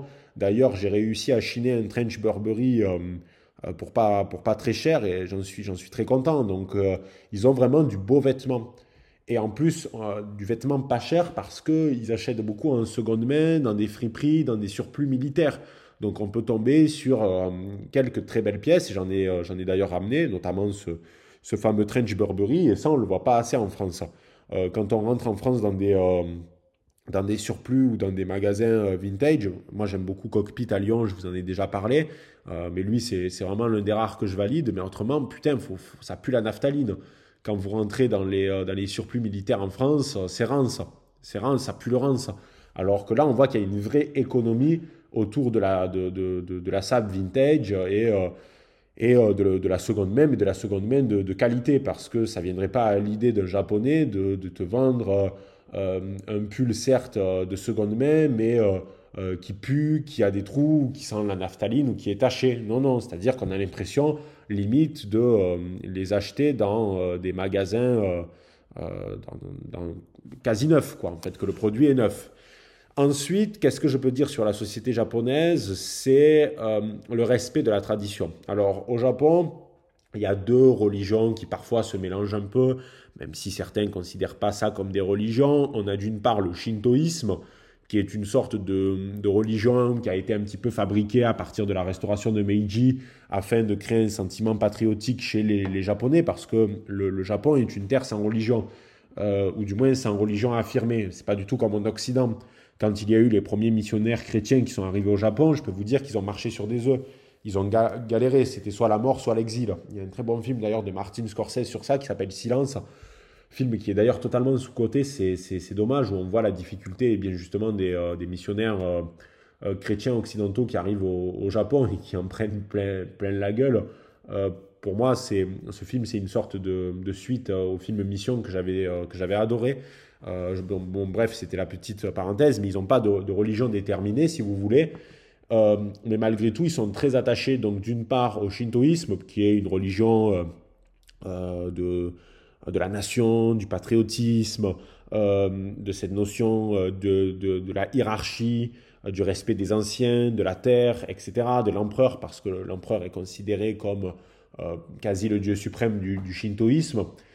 Et en parallèle, il y a euh, le, bouddhisme aussi qui est très présent et on voit qu'ils accordent une importance à cela. C'est-à-dire que euh, dans les temples, il y a dans les temples shinto euh, ou dans les temples bouddhistes, même s'il me semble qu'on n'utilise pas le terme temple pour, pour les deux, j'essaierai de, de, de, voir pour lesquels on dit temple et pour lesquels on ne le dit pas. Mais bon, bref, dans les lieux de culte à la fois bouddhistes et shinto, on retrouve de tout. On retrouve aussi bien des personnes âgées, que des gens qui sortent du travail, qui vont taper une prière, etc. D'ailleurs, ils ont des prières très spécifiques. Ils jettent une pièce, ils tapent dans les mains comme ça, et euh, ils font, ils s'inclinent et ils font un vœu. Et euh, ils sont pas du tout dans le même rapport à la religion que nous. C'est-à-dire que, par exemple, nous, quand, quand on va prier, euh, on va faire des prières qui euh, peuvent être très longues, ou c'est presque une logique de confession on cherche l'appui de, de, Dieu ou du Christ. Enfin, il y a, vraiment cette, notion d'un dialogue avec la avec l'entité, alors que euh, au Japon, c'est plus des vœux qui sont pragmatiques. On fait des vœux, c'est-à-dire on fait euh, le vœu de réussir professionnellement, on fait le vœu de, donc de réussir professionnellement, de trouver l'amour, de d'avoir une promotion, de faire un voyage qui va bien se, se, se, passer quand on prend la voiture ou l'avion. c'est vraiment ce genre de choses, c'est-à-dire que c'est un rapport à la religion beaucoup plus terre à terre. Qu'est-ce que la religion peut m'apporter? Eh Bien concrètement, des choses positives dans mon quotidien. Il n'y a pas euh, cette notion non plus, ou du moins il ne me semble pas, cette notion euh, de péché, de, repentance, de rédemption. Euh, c'est très pragmatique comme, religion. Après, on aime ou on n'aime pas. moi, je n'ai pas été tellement touché par, les temples bouddhistes et shinto parce que c'est très éloigné de, ma culture. Et quand on est habitué à des endroits comme le Vatican, comme Florence, comme Notre-Dame, etc., quand on est transcendé par ces lieux-là, on a des difficultés à être transcendé par, euh, par des, religions qui peuvent venir d'ailleurs, même si moi, euh, euh, j'ai respecté avec beaucoup de, respect les différents lieux de culte que, que j'ai visités au, au, Japon, mais malgré tout, voilà, il n'y a rien de... Comment je pourrais dire ça? Il n'y a rien d'extraordinaire dans leur lieu, si vous voulez. Mais après, c'est normal, c'est qu'on on est baigné dans un inconscient collectif euh, et qu'on soit religieux ou pas, on a baigné dans une culture euh, qui fait que on est sensible à certaines choses ou pas. Quand on rentre dans une église, on est de suite. Euh, après, quand on a une culture, bien sûr, enfin, quand, on a été élevé dans cela hein, ou, ou qu'on a été dans des établissements catholiques, on ressent quelque chose. Et là, j'ai rien ressenti. Parce qu'en plus, il y a un lien un peu business dans leur temple. C'est-à-dire qu'il faut acheter tout. Vous devez acheter des plaques pour faire des vœux. Euh, vous devez euh, acheter votre prière. Vous devez euh, acheter un truc qui va éloigner les mauvais esprits. Alors oui, je sais que dans les églises, on retrouve aussi de plus en plus cette logique de vous devez mettre une pièce pour, par exemple, récupérer un cierge, etc. Mais là, c'est poussé à l'extrême, c'est-à-dire que vous devez même payer votre, votre prière. Donc, euh, bon, j'ai trouvé ça un peu dommage. Et euh, ça nous amène directement euh, justement à la question de, l'argent au cœur de la société japonaise. J'ai pas l'impression qu'ils soient motivés tant que cela par, l'argent. ils ont un pouvoir d'achat qui, est bien supérieur au nôtre, mais par contre, même s'ils ne sont pas motivés par l'argent, c'est un peuple qui consomme énormément. C'est-à-dire que j'ai trouvé, de mon point de vue, qu'ils étaient plus dans une logique de consommation que les Américains. Et c'est dire.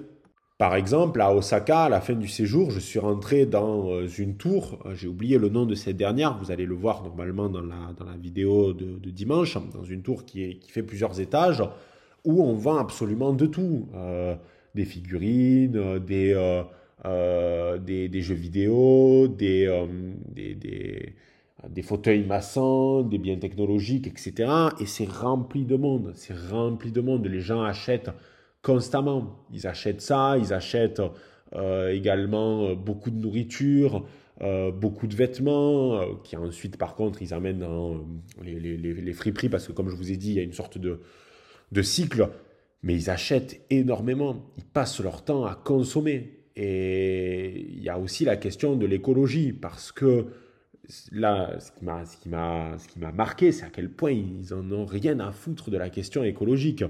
Alors nous, en Occident, c'est devenu une obsession, mais là-bas, euh, c'est tout l'inverse. Par exemple, vous allez dans n'importe quel magasin, imaginons, vous, vous, achetez à boire et à manger. Il va y avoir un premier sac. Alors, imaginons, vous achetez une bouteille d'eau et euh, un sandwich, ou des gâteaux, un paquet de gâteaux plutôt. Vous achetez une bouteille d'eau et un paquet de gâteaux. Vous avez votre bouteille d'eau, le, paquet de gâteaux. Le paquet de gâteaux a du plastique autour, normal. Quand vous ouvrez euh, le, paquet, pardon, vous avez tous les gâteaux. Ces gâteaux sont entreposés dans un autre récipient en plastique que vous enlevez. Et à l'intérieur euh, de ce récipient, il y a euh, les, les, gâteaux qui sont emballés individuellement avec du plastique. Donc ça, c'est rien que pour les gâteaux. Et ensuite, quand vous allez acheter ça, euh, au magasin par exemple, ou au combini, ils vont mettre votre paquet euh, de gâteaux dans un sac en plastique et votre bouteille d'eau dans un autre à l'intérieur du sac plastique. Donc autant vous dire qu'il y a du plastique partout. Et alors là où c'est complètement délirant, c'est justement, enfin dans tout quoi. Vous allez dans n'importe quelle boutique, quand vous achetez un produit, vous allez avoir une tonne 5 de, de, de plastique, il y en a partout. Ils n'ont rien à foutre des considérations écologiques. Il y a des euh, lampadaires qui sont allumés 24 euh, heures sur 24, 7 jours sur 7, euh, constamment. Il y a des, hum, des combini ouverts tout le temps. Il y a des salles d'arcade ouvertes toute la nuit. C'est tout le temps. Ça s'arrête jamais. Il y a vraiment cette logique qui est un peu aussi vertigineuse. C'est-à-dire que quand on voit tout ça, on a, un peu le vertige parce que même moi qui, ne suis pas dans cette logique écolo exacerbée qui est devenue une sorte aujourd'hui de, dictature euh, écologique où euh, si on a euh, la moindre critique contre l'écologie, on est de suite le, diable incarné. Donc moi, je ne suis pas dans cette, dans, cette logique-là, mais je fais quand même assez attention parce qu'en tant que conservateur, on prend en considération le fait que l'environnement est fragile et qu'il faut le préserver. Mais putain, là-bas, ils s'en foutent. Ils s'en foutent et ça en est même gênant parce qu'on on voit une forme de gaspillage à un moment, on se dit, mais pourquoi euh, mettre des bananes dans euh, du plastique? Parce qu'aussi, ils sont dans cet excès du sanitaire. Ils, sont dans, dans, dans, dans, une logique de société aseptisée. Tout doit être propre. Donc, si vous voulez, c'est impensable euh, de, par exemple, présenter des bananes comme ça. Alors, ça ne veut pas dire que tous ceux qui vont vendre des bananes vont les mettre dans du plastique, pas du tout, mais ils ont quand même cette euh, volonté d'une société propre, euh, d'une société excessivement propre, aseptisée, où il faut tout ranger dans du plastique, il faut que tout soit compartimenté, etc. Et on se dit, mais à un moment, c'est trop. C'est trop parce que euh, moi, il y a des jours où je me retrouvais avec dans le sac à dos des tas de détritus à la con, parce qu'on me donnait du plastique inutilement. Alors je veux bien qu'il ne faut pas tomber dans une logique d'excès au niveau de l'écologie, mais là, putain, il faut le dire, c'était l'excès dans l'autre sens. C'était trop, c'était hyperbolique. Et ça, ça m'a marqué. On voit que de toute façon, eh bien, notre concept. Et c'est important de voyager pour ça parce qu'on voit que le paradigme que l'on connaît aujourd'hui en Occident, eh bien, il est euh, purement occidental.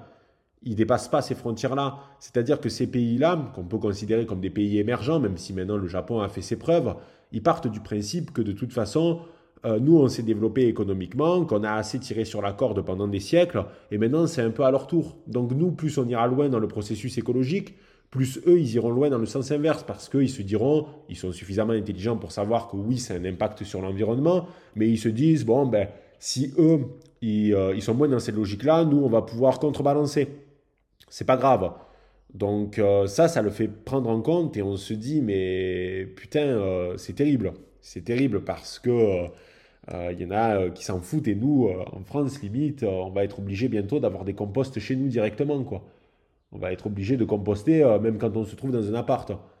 Alors, c'est, je, grossis le trait parce que c'est pas exactement ça le projet, c'est qu'il y ait des, des, composts non loin de chacune des habitations. Et si vous êtes dans une maison, c'est l'obligation d'avoir un compost par famille ou par foyer, je sais plus, quelque chose comme ça. Mais ils sont dans cette logique de la surconsommation. C'est des sociétés qui ne dorment jamais et qui surconsomment. Alors là, vous devez vous dire depuis le début, mais putain, le doc, tu devais faire une, euh, un, podcast sur, euh, sur le Japon et ils prennent cher depuis le début. Alors, en réalité, euh, oui, c'est vrai que je fais beaucoup de critiques à l'égard du, peuple japonais, mais il ne faut pas voir ça, si vous voulez, comme quelque chose de, de méchant. Je ne me régale pas du tout à, à pointer euh, ça du doigt parce que je suis le premier à dire que dans la société française, il y a énormément de failles et de carences et je ne cesse de le répéter, que ce soit dans les podcasts ou dans les vidéos. Donc, euh, il n'y a, pas de volonté de, de, dire que nous, on est au-dessus et qu'on fait, on fait tout bien.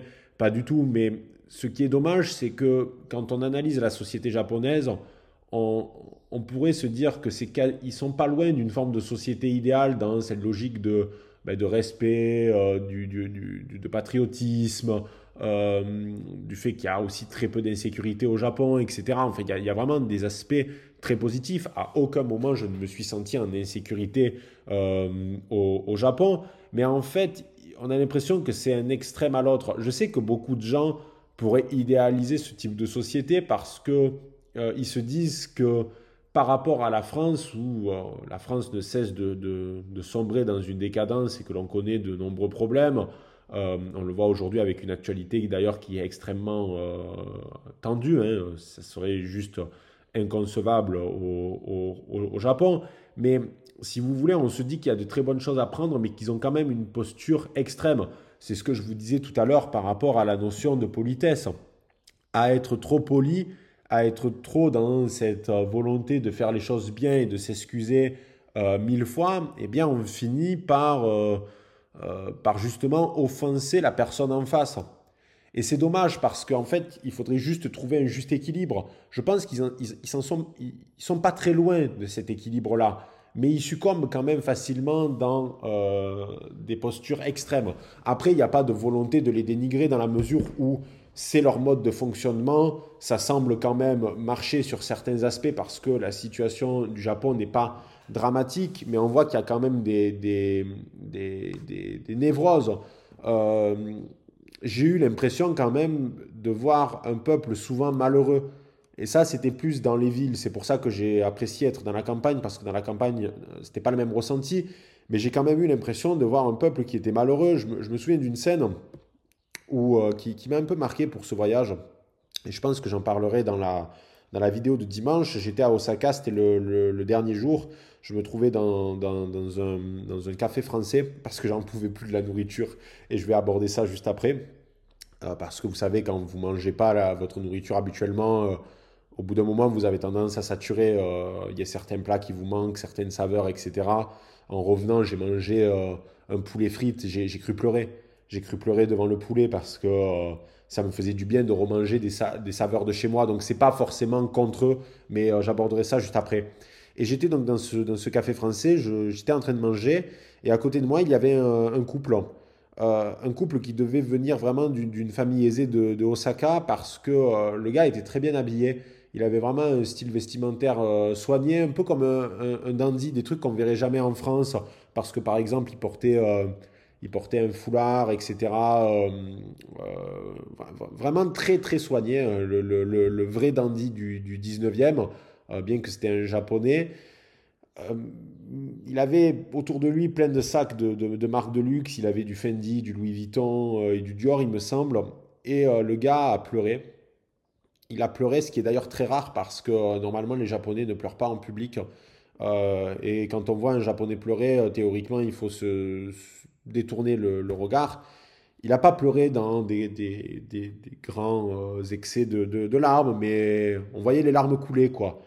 Et ce mec euh, qui portait la tristesse en lui et, qui était là assis à côté de moi euh, et que sa, sa copine essayait ben de, Déjà, c'était assez rare de voir un couple pour le coup, mais sa copine essayait de le, de le soutenir, toujours avec des gestes très... Euh, comment on pourrait dire ça des, gestes très simples, hein, c'est-à-dire que...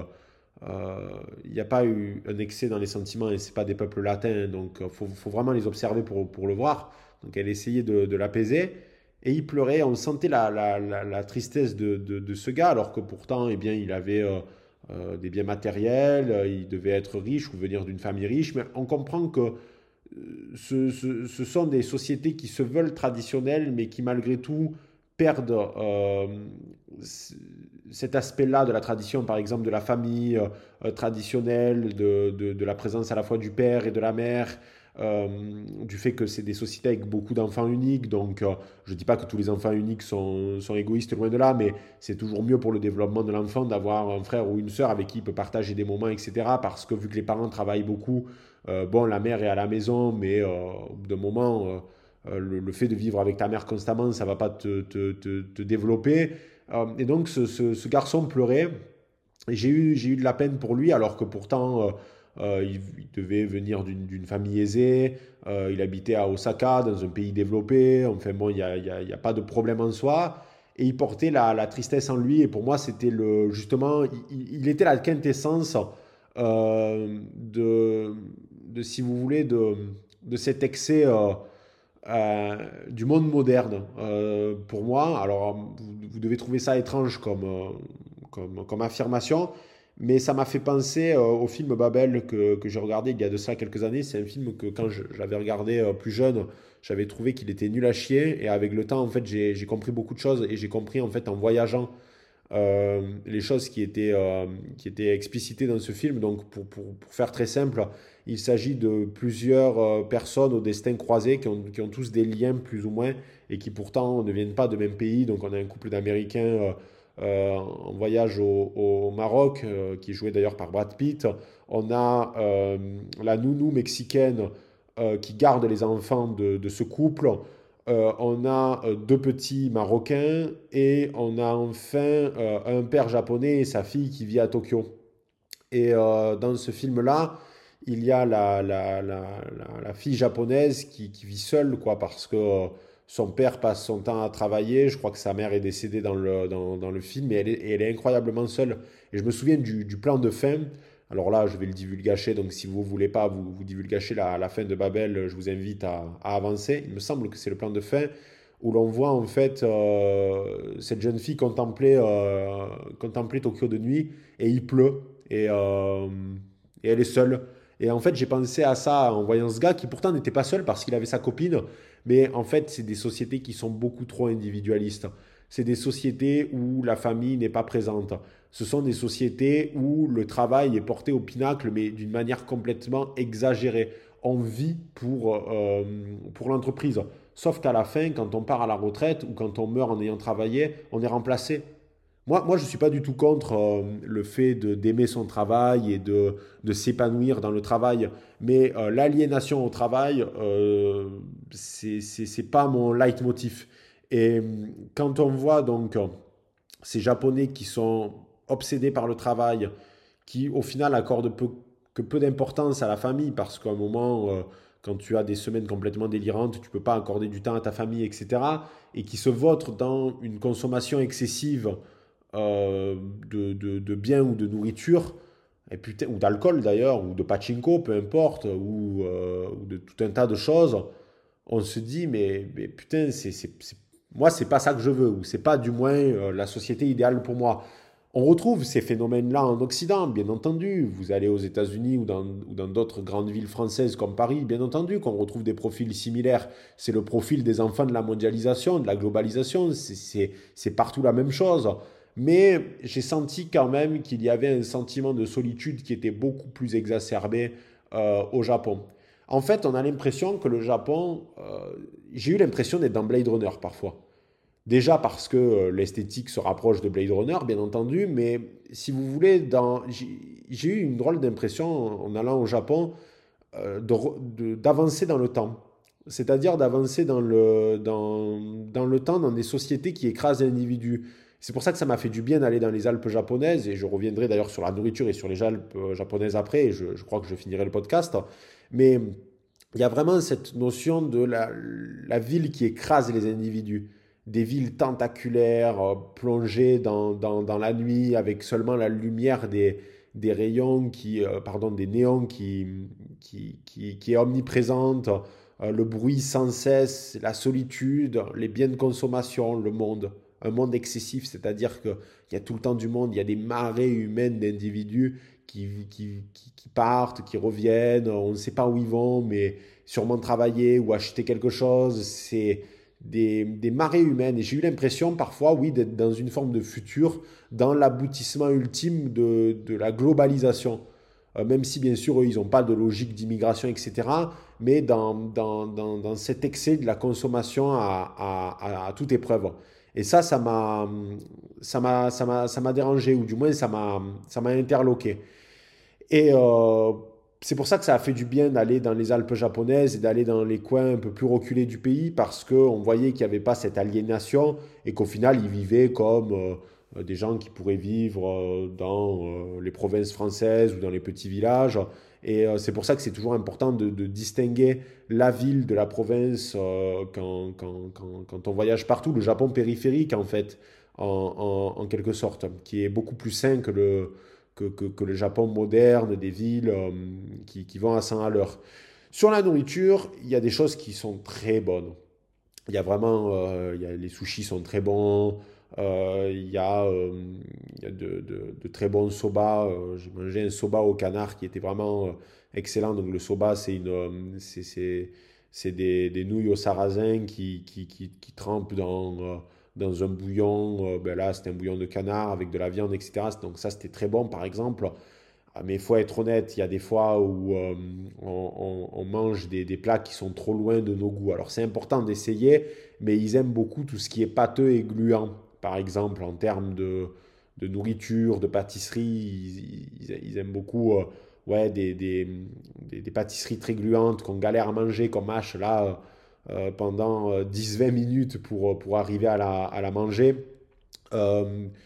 Et malheureusement, je trouve qu'ils tournent beaucoup autour des, mêmes plats, hein. c'est-à-dire que c'était beaucoup de soba, de brochettes.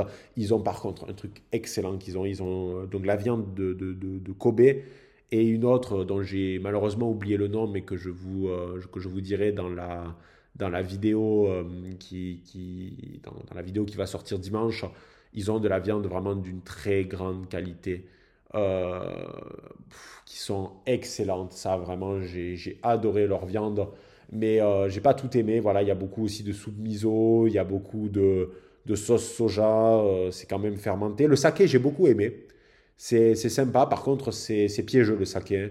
C'est-à-dire que quand vous allez en boire, vous vous dites Ah, c'est pas si fort que ça. On a une image tronquée du saké.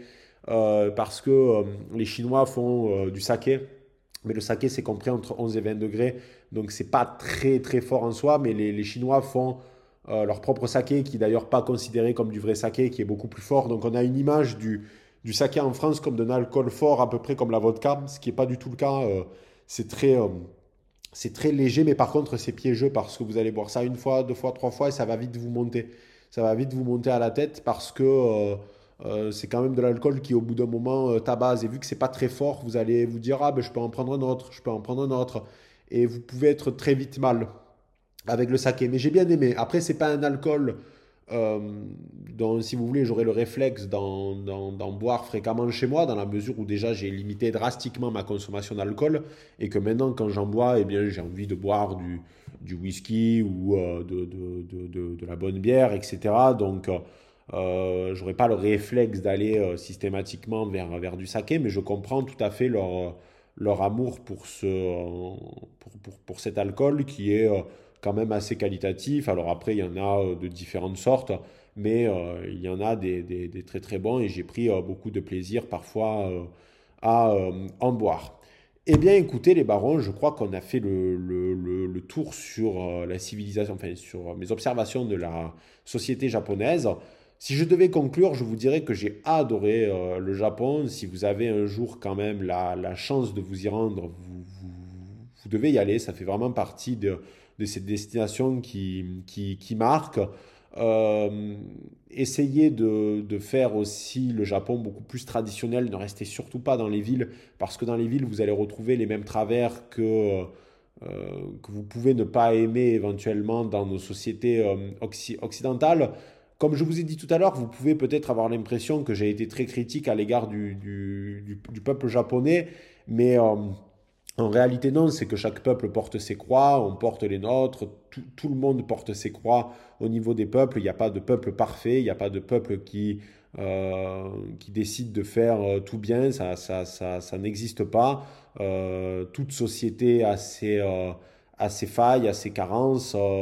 Euh, donc, euh, donc il ne faut pas non plus euh, jeter en pâture la, la, société japonaise parce qu'il y a quelques failles.